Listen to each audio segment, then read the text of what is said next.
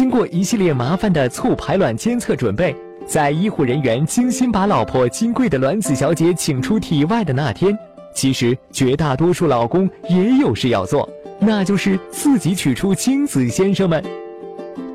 取精看似简单，但稍不注意就可能会把病菌传给卵子，或取出了不合格的精子，而让卵子小姐独守空房。为了取卵当天也能得到理想的精子，首先要做的就是禁欲。要想精子先身体质好，最简单的方法就是禁欲三到七天。如果你在梦里情不自禁的移了或打了飞机，那可不行哟。如果禁欲不足三天，产生的精子就会较少；如果超过七天，精子有可能会在等待中自相残杀或衰老凋亡，死精一片。所以要把握好时间，精子们才会活力十足。平时还要注意养成良好的生活习惯，不吸烟喝酒，不熬夜，不蒸桑拿，不要随便进食药物和保健品。建议咨询正规相关医生，服用这些药物是否会影响太太。这些事的准备时间越长，对精子越好，至少提前三个月这么做。来医院前一定要做好个人卫生，医院一般也会为准爸爸准备好冲洗液，记得要用哦。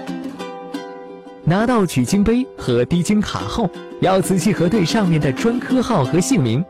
拿错了可就是一辈子冤案了。进取精室前最好先排空小便，取精室里可不能随意小便哦。取经前也别忘清洗双手，这个非常重要。因为取经杯是无菌，所以只有在射精时才能打开，千万不要用任何东西碰到杯子里面。另外，取经后一定要按窗口上的按铃，并和工作人员核对信息，再在滴精卡滴一滴精液，最后签名确认。走的时候别忘了把门反锁，再把钥匙交给接诊台的工作人员。除此之外，还需要注意以下几点：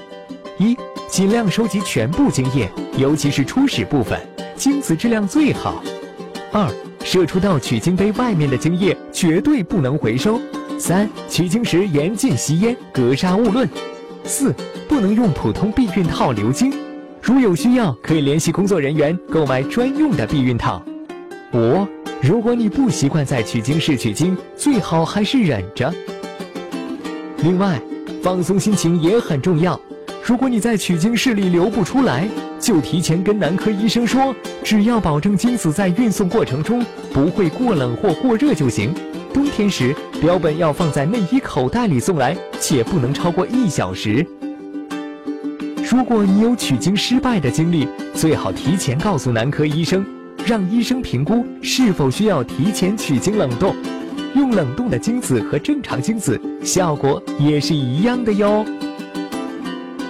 打开微信，搜索“十月呵护”公众号并关注，我们将全天二十四小时为您解答各种孕期问题。十月呵护，期待与您下期见面。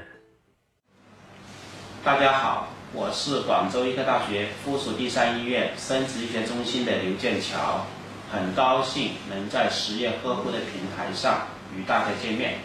在这里预祝各位准妈妈，恭祝各位孕妈身体健康，阖家幸福，生一个可爱的宝宝。希望大家一如既往的支持关注广医三院生殖医学中心，支持十月呵护，谢谢大家。